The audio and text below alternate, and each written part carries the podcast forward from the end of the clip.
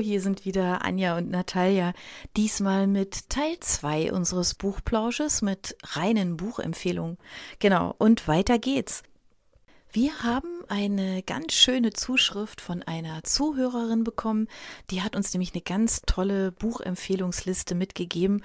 Und zwar ist das die Mina. Wir haben sie gefragt, ob wir ähm, ihre Buchempfehlungen veröffentlichen dürfen. Und das dürfen wir. Also machen wir das natürlich auch sehr gerne. Die Mina schreibt, Bücher empfehlen, das ist gar kein Problem. Sie liebt nämlich Thriller und Krimis vor allem und da hat sie natürlich auch ihre Favoriten. Sie schreibt, äh, einer meiner liebsten Autoren ist Leo Born. Ich liebe seine Mara Belinsky-Reihe, auch wenn sie nicht unbedingt was für zart beseitete ist. Er steigert sich mit jedem Band und bis auf den letzten habe ich auch selber alle. Empfehlen kann ich Blinde Rache, genauso wie Lautlose Schreie oder Brennende Narben. Okay, das klingt wirklich tatsächlich nach schlaflosen Nächten, würde ich sagen, wer sich diese Bücher ähm, ja holt und liest und der macht wahrscheinlich kein Auge mehr zu. Ähm, wir werden die selbstverständlich auch auf unserer Seite ähm, verlinken. Ähm, dann kommt ihr da ganz einfach zu den Büchern. Sie hat aber noch eine Empfehlung und nämlich die Bücher von Lars Kepler. Die sind allerdings auch wirklich alle sehr, sehr spannend, das finde ich auch. Angefangen hat hier ihre Leidenschaft, schreibt sie, mit Paganinis Fluch. Ähm, er ist mein erster nordischer Krimi-Autor, schreibt sie. Bis dahin habe ich mehr die Bücher von Karen Slaughter und mehr noch Cody McFadden verschlungen und das tue ich auch heute noch. Ach ja, und fast hätte ich Ethan Cross vergessen. Das allererste Buch, Ich bin die Nacht, hatte mich zwar ein bisschen enttäuscht, aber die Folgebände haben das dann doch wieder gut gemacht. Also das klingt auch nach einer tollen Reihe, die unsere Krimi- und Thriller-Fans doch sicherlich jetzt interessieren dürfte. Sie schreibt aber auch, es geht nämlich noch krasser eigentlich, sie schreibt, wer es etwas härter mag, kann vielleicht auch mit Zorkos etwas anfangen, obwohl ich sagen muss, dass er mir manchmal zu detailgetreu schreibt. Das raubt dann selbst mir den Schlaf. Okay, jetzt kriege ich Gänsehaut. Ich habe von ihm noch nichts gelesen, aber er ist natürlich auch kein Unbekannter in der, in der Thriller-Szene. Und sie schreibt, das ist eigentlich auch eine ganz tolle Idee. Trotzdem, wenn ich einen soften Liebesroman dazu nehme zur Beruhigung, lese ich auch die Bücher von ihm. Ah, okay. Das ist natürlich auch eine gute Idee. Habe ich auch noch nicht probiert. Einfach so was ganz Softes, Plüschiges dazuzunehmen und dann ist alles fein. Sie hat uns dann ähm, noch eine zweite E-Mail geschrieben, ähm, weil ihr nämlich noch was ähm, eingefallen ist, was sie vergessen hat, aber unbedingt gerne auch noch mitteilen wollte. Ähm, sie hat nämlich eine Autorin vergessen, und zwar Sandy Mercier. Ihre Todesküsserin habe ich inzwischen schon mehrmals gelesen und fast noch besser gefällt mir ihr neuer Thriller Macht das Licht an. Ich wünsche euch noch ein schönes Wochenende. Ja, liebe Mina, das wünschen wir dir auch. Jetzt sind wir echt gespannt auf diese tollen Thriller, ähm, die wir gerne lesen, auch in unserer Runde hier so und vielleicht auch einfach aus unserer Sicht nochmal in einer unserer Thriller- oder Krimi-Reihen auch gerne nochmal beschreiben, weil und besprechen. Es ist nämlich eine richtig tolle Empfehlungsliste, die wir natürlich gerne, gerne einbauen. Also in diesem Sinne, vielen lieben Dank, liebe Mina, und auch ein Hinweis an all unsere Hörerinnen und Hörer, macht es doch ihr einfach nach. Schreibt uns ein Mail. Muss natürlich nicht so ausführlich sein, wie Mina das gemacht hat, aber toll ist es schon. Und ähm, da nehmen wir gerne eure Buchempfehlung auch einfach direkt hier mit rein. Wir freuen uns auf euch. Das wäre eine ganz tolle Geschichte. Habt vielen Dank schon mal. Und weiter geht's mit dem Roman Die New York Trilogie von Paul Auster. Das ist nicht sein letztes Werk. Ich glaube, das letzte, was er veröffentlicht hat, ist tatsächlich 4321. Mhm. Also diesen dickes Buch. okay. So nennen kann. Genau, und die New York Trilogie ist schon viel älter und viel kleiner. Aber ich finde, das ist tatsächlich so das Beste, was er je geschrieben hat. Mm, Obwohl okay. alle anderen sagen natürlich, das ist 4, 3, 2, 1. Aber ich finde das Stadt aus Glas, Schlagschatten und hinter verschlossenen Türen, also das ist die drei Teile, mm, die sind einfach fantastisch. Das eigentlich, es heißt zwar die New York Trilogie, mhm. es sind drei Teile, das ist aber nie als drei Teile zu kaufen, das ist immer nur als ein ah, Buch. Okay, okay. Weil an sich selbst, am Endeffekt, diese Trilogie, sogenannte, ist tatsächlich nur ein Buch. Ja. Und um die Idee, den Message da hinten zu verstehen, muss man natürlich alle drei lesen. Und das ist nicht so, dass du liest Band 1 und dann denkst, ja, ist irgendwie nicht meine Sache, dann werde ich die Reihe nicht bis zum Ende machen. Es ist eigentlich keine Reihe, es ist echt tatsächlich wichtig, alle drei zu lesen, weil die erzählen die gleiche Geschichte von drei unterschiedlichen Perspektiven, von drei unterschiedlichen äh, Ebenen und manchmal kommt auch der Autor selbst vor in der Geschichte, mhm. also der ist auch ein Teilnehmer davon. Okay. Genau, und dann seine ah. Frau, Siri Hustvedt, äh, die auch mhm. wunderbare Schriftstellerin ja. ist. Vor allem Teil 1 hat mir am besten wahrscheinlich gefallen, weil es so wunderschöne Beschreibungen von New York hat. Oh. Und das sind nicht so diese glamouröse schönen ja. Beschreibungen, sondern eher so ernsthafte, mhm. ähm, bisschen schräge, bisschen ja, realistische Beschreibungen mhm. der Stadt. Und ja, ja genau. Cool. Die New York-Trilogie ist so ein, ein, ein Puzzle, muss ich sagen. Also das ist tatsächlich so eine Geschichte, so eine Quest-Geschichte, wo du okay. tatsächlich bis zum Ende lesen musst, um irgendwas zu verstehen, was zum Teufel war das jetzt gerade. Okay. aber trotzdem macht viel Spaß und lässt, lässt sich schnell lesen. Ist aber echt so eine Kriminalgeschichte? Nee, es das ist eine intellektuelle fragen. Geschichte, die das unter eine kriminale Geschichte steckt. Okay, okay, okay. Also gibt es schon so diesen roten Faden, der da so durchzieht und man wird ja von der Neugier getragen. Genau. Okay. Also mein nächstes Buch geht tatsächlich in eine völlig andere Richtung, also auch eine völlig andere Zeit. Ja, also wir reisen jetzt zurück in das Jahr 1944 und begleiten Norbert Scheuer mit Winterbienen. Genau. Dieses Buch ist ein ganz seltsames, finde ich, weil als ich angefangen habe, das zu lesen, dachte ich, ja, also das sind jetzt keine schweren langen Sätze, es ist alles so ein bisschen leicht. Auch die Geschichte selber ist es jetzt nicht vor dem Hintergrund, aber als Geschichte selber schon. Also es geht um einen, einen Imker, einen Bienenzüchter, mhm. ja, der an der, an der Grenze seine Bienen hat, weil es da einfach schön ist, weil die da halt einfach schön einfach viel rumzufliegen und mhm. Pollen sammeln können. Alles wunderbar und ähm, spielt aber eben, wie gesagt, 1944. Ähm, er selber ist äh, Flüchtlingshelfer. Mhm. Also er wird immer äh, in, in der Bibliothek durch ein bestimmtes Buch, also dann geht er immer in die Bibliothek und liest auch immer ganz viel und die Bibliothekarin, die alte, wird da auch nie misstrauisch. Ähm, mhm. Er ist eine andere, die zwischendurch dann immer mal wieder aushilft und er muss einfach nach einem bestimmten Buch gucken und wenn da drin halt eben dann der Hinweis ist, ähm, dass es wieder losgeht, ja, dann weiß er, dass er zu einer bestimmten Zeit an einem bestimmten Ort sein muss. Und ähm, dann sammelt er Leute auf, die über die Grenze wollen, die also mhm. flüchten wollen ähm, aus Deutschland, weil sie Juden sind, ähm, weil sie verfolgt werden, auf, weil sie Künstler sind, weil sie Wissenschaftler sind, was auch immer. Und er bringt die dann in eine Höhle, die in die hatte, also zu der hat er Zugang mhm. über seinen Garten, über einen Tunnel äh, hinter seinen Bienen, also wo eigentlich nie einer hingeht, weil alle nämlich Angst haben vor diesen mhm. ausfliegenden Bienen auch, weil die hat, also der hat die bei sich zu Hause im Garten, wie gesagt, und Imker sind ja auch immer auf Wanderschaft mit ihren, mit ihren Bienen, also hat er mhm. zwei Orte. Und an dem zweiten Ort, das ist dann praktisch in der Nähe vom, von diesem Grenzübergang quasi, mhm. und um die Leute da außer Landes zu bringen, transportiert er die praktisch in Bienenkästen, ja, also mhm. er macht mehrere Bienenkästen zusammen und, und die Leute müssen sich dann so dahinter legen. Und ähm, er heftet denen dann jeweils auch irgendwie eine, eine, Königin ans Revers, erzählt er in der Geschichte, damit die Bienen halt nicht abhauen, sondern eben da bleiben mhm. und bei den Leuten und schärft denen halt ein, nicht zu schreien, ruhig zu bleiben und es wird ihnen nichts passieren.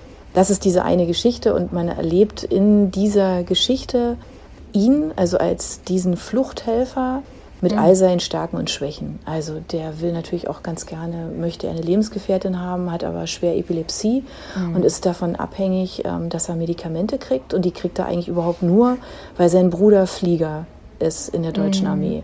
Und und er selber darf praktisch, also auf keinen Fall sich irgendwie jemals falsch äußern, ja, muss mhm. also wirklich sehr, sehr sich zurückhalten, weil er natürlich eigentlich quasi, sag ich jetzt mal, ausgemustert werden mhm. würde. Er ist, also er zählt zu den nicht lebenswerten Menschen mhm. und eigentlich wäre er schon längst in einem KZ. Ja, und mhm. seine einzige, ja, ich sag mal, die einzige, das einzige Glück, was er hat, ist, dass eben sein Bruder bei der Luftwaffe ist. Und ähm, dieses Buch erzählt halt eben diesen Alltag des Zuhausegebliebenen, der nicht an der vordersten Front kämpfen darf, obwohl er das gerne eigentlich möchte. Mhm. Ja, gleichzeitig ist er aber, deswegen ist es so eine Zerrissenheit, so eine innerliche, ja, er ist, ähm, er ist aber eben Fluchthelfer. Ähm, er lässt sich mit verschiedensten Frauen ein, die eine politische Gesinnung teilen wie er oder eben auch nicht. Das ist irgendwie völlig egal. Mhm. Ähm, ja, und das ist das Buch. Also es ist ein bisschen seltsam eigentlich, finde ich, wenn man es so liest, weil es geht halt um ihn, um, um einen kurzen Zeitabschnitt in seinem Leben. So ein bisschen die, diese, diese, diese Funktion als Fluchthelfer tritt aber, auch wenn wir sie jetzt, wenn wir das so hören, denken wir, oh, aber er, was hat er da gemacht, tritt aber so ein bisschen in den Hintergrund. Ja, also mhm. weil sein ganzer Alltag, sein Leben halt in dieser Kriegszeit oder Richtung Ende des Krieges ja einfach in den Vordergrund tritt. Genau. Also Winterbienen. Mhm. Ich habe erstmal, wenn du äh, also Bienen gesagt hast, habe ich dann sofort an ähm, die Geschichte der Bienen gesagt. Ja, genau, genau. Ich dachte plötzlich, oh, wieder Bienen. Nee, nee, nee. Weil es in der letzten Zeit irgendwie, das war nicht das letzte Buch mhm. mit so Bienen, Bienen äh, im Titel erschien. Also mehrere Sachen tatsächlich. Ja. Wies, äh, einfach so mit so einer Riesenbiene. Mhm auf Englisch und äh, dann dachte ich, ach, Winterbienen wieder. Mhm. Irgendwie, wie nee. wir abhängig von Bienen sind. Aber eigentlich, das klingt jetzt nach mehr, so, also viel mhm. tiefere Geschichte. Ja, ist es auch. Ja, ist es definitiv. Ja, also insofern, das hat mich, das hat mich auch wirklich beeindruckt, mhm. weil es halt immer wieder, also so eine Leichtigkeit vermittelt, die es aber eigentlich gar nicht hat. Mhm. Also es ist von der Schreibe her so, dass man denkt, ah, oh, und dann liest man so einen Satz und denkt, oh, ja, das, ja also das ist so Frage. ganz, ganz, ganz eigenartige mhm. Mischung und wirklich was ganz anderes. Ja. ja, das freut mich auch, also freut mich, wenn ich das lesen würde, dass es nicht so mhm. ähm, schwer ist. Also mhm. so, das Thema sich an sich selbst ist ja. schon schwer ja. und dass wenn man noch tiefer reingeht, das ist auch ein bisschen anstrengend. Genau. Ja. ja. Was ist denn deine nächste Empfehlung? Genau, meine nächste Empfehlung geht nicht nur geografisch, sondern auch um zeitlich, sondern allgemein in eine andere Genre. Es geht um einen Non-Fiction-Titel. Sapiens, A Brief History of Humankind von Yuval Harari oder die Geschichte der Menschheit. Ist fast schon ein Sachbuch, oder? Genau, das ist so eigentlich ein Sachbuch. Das war sehr, sehr ambitioniert, sehr großes Projekt. Er hat versucht, in diese was 300, 400 Seiten zu erzählen, die ganze Geschichte der Menschheit von Steinzeit ja bis äh, heutige Tagen und es war eine gute Idee, aber im Endeffekt ist es einfach zu wenig mhm. Zeit und zu wenig Platz, um so große Themen zu begreifen. Deswegen finde ich, da war ich nicht so ganz gespannt, weil er immer nur eine Seite erzählt. Also es gibt bei ganz vielen vor allem irgendwie sozialen Entscheidungen und so weiter, also so sozialen Sachen, mehrere Seiten und mehrere Gründe, warum mhm. dies und das passiert ist. Der erzählt aber nur eine, weil halt ja, keine Ahnung warum. Okay. Dadurch ist das Buch nicht so großartig. Also es ist keine große Empfehlung, ehrlich zu sagen. Das ist eher meine Warnung, vielleicht das ah, nicht so ernsthaft zu nehmen. Okay. Ja, gut, eine Warnung darf ja auch sein. Also ich hätte wieder eine Empfehlung. Und zwar von Jennifer Egan, Manhattan Beach das ist auch so einer, einer meiner Favoriten ähm, tatsächlich, weil ähm, da haben wir schon wieder die Frauen, aber ganz ungewollt eigentlich, weil ähm, es ist einfach toll geschrieben. Es geht ähm, tatsächlich um eine der ersten Frauen, die Berufstaucher geworden sind. Also noch so richtig mit Glocke und so. Also jetzt nicht so wie heute, so quasi komfortabel, sondern tatsächlich, also oben steht einer, muss die ganze Zeit kurbeln, damit der da unten Sauerstoff hat. Mit dieser wahnsinns schweren Ausrüstung, die irgendwie an die 50 Kilo gewogen hat, ähm, mit diesen Bleischuhen äh, an den Füßen. Ja, und diese, diese Frau, also spielt 1942 in der Bronx, ja, und diese, diese Frau, die verfolgt einfach ihren, ihren Traum. Und ich sehe, Anja, dass du hast noch eine tolle Buchempfehlung für uns. Was ist das denn? Okay, wir hatten es vorhin von den Bienen, oder? Also ich glaube, ich kann an dem Buch Meredith May, der Honigbus, nicht vorbeigehen, weil, also jetzt weiß ich nicht, nicht wegen jetzt den Bienen an sich, sondern weil die Geschichte einfach ähm, so gut klingt. Ähm, also es geht tatsächlich um, um Pfadfinderbienen, um einen Großvater, der aber ja seinem, seinem Enkel, wenn ich es jetzt richtig weiß, einfach ganz, ganz viel mitgibt auf dem Cover steht, es ist eine wahre, starke Geschichte über das Leben und die Weisheit der Natur. Oh. Das hat mich jetzt irgendwie so angelacht. Ähm, mal abgesehen davon, dass das Cover auch wirklich wunderschön ja. ist. Ja, das werde ich lesen. Findest du das ein schöner so Frühlingslektur? Vielleicht, ja, das ist eine gute Idee. Ja, also so Ja, irgendwie, ja, also diese kleine Meredith da, die Fünfjährige, die davon, wie gesagt, von ihrem Großvater offensichtlich ganz viel fürs Leben mitkriegt, die hat mich jetzt neugierig gemacht. Genau. Ja. Ja, ich habe auch noch eine ganz schöne Buchempfehlung von einem eher kleinen Buch. Ähm, und zwar ist es das Buch von Deborah Levy, Heimschwimmen heißt es. Ähm, dieses Buch hat mir deshalb so gefallen, weil ähm, es ist auf der einen Seite natürlich relativ kurz, auf wenigen Seiten passiert aber wirklich richtig, richtig viel. Das sind ähm, ja so knapp 160 Seiten sind es, ähm, auf denen sich ein echtes Abenteuer abspielt. Ähm, es geht um eine Familie aus London, die in Nizza, in der Nähe von Nizza einfach Urlaub macht. Die haben sich da ein Haus gemietet, natürlich ein Pool im Sommer, alles wunderbar. Und diese beiden, also er ist Schriftsteller und sie ist Kriegsberichterstatterin, die wollen mit ihrer 14-jährigen Tochter da einfach mal so ein bisschen Seele baumeln lassen. Freunde kommen mit, so ein Pärchen, die einen Laden haben, der aber jetzt kurz vorm Bankrott steht. Und ja, und die mieten sich also in diesem Haus ein und hoffen, dass sie einfach eine Woche, darum geht's, eine Woche spielt sich in diesem kleinen Buch ab. Ähm, die wollen in dieser einen Woche einfach so ein bisschen ihre Ruhe haben. Und diese Ruhe die gibt es eigentlich gar nicht, schon ab dem ersten Tag nicht, weil in ihrem Schwimmbad taucht plötzlich ein nackter Frauenkörper auf. Und nee, die Frau ist nicht tot, aber ähm, ziemlich beeindruckend, weil die ist plötzlich da und geht auch nicht mehr. Und ähm, die mischt jetzt praktisch alle Leute da auf. Also sowohl die, die Pärchen, die eigentlich schon keine mehr sind, als auch die 14-Jährige, die bringt so ziemlich alles durcheinander. Und ihr sehnlichster Wunsch äh, ist es tatsächlich, dass der Dichter, also der Schriftsteller, der, der Jacobs, dass der ihr Gedicht Heimschwimmen heißt es, dass die, dass der dieses Gedicht einfach an sich nimmt und, und ihr da hilft, ja, weil ihr das Gedicht so ganz wichtig ist.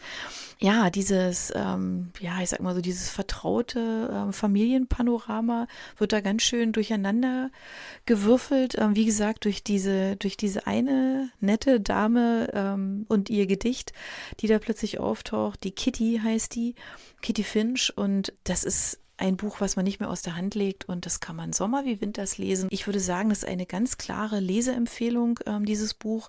Deborah Levy, Heimschwimmen, ist einfach ein ganz faszinierendes Ding, weil auf der einen Seite so ein bisschen ja, ist irgendwie so ein Albtraum, an dem man teilnimmt und denkt sich, oh Gott, nein, das machen die jetzt nicht. Oh nein, das tut weh.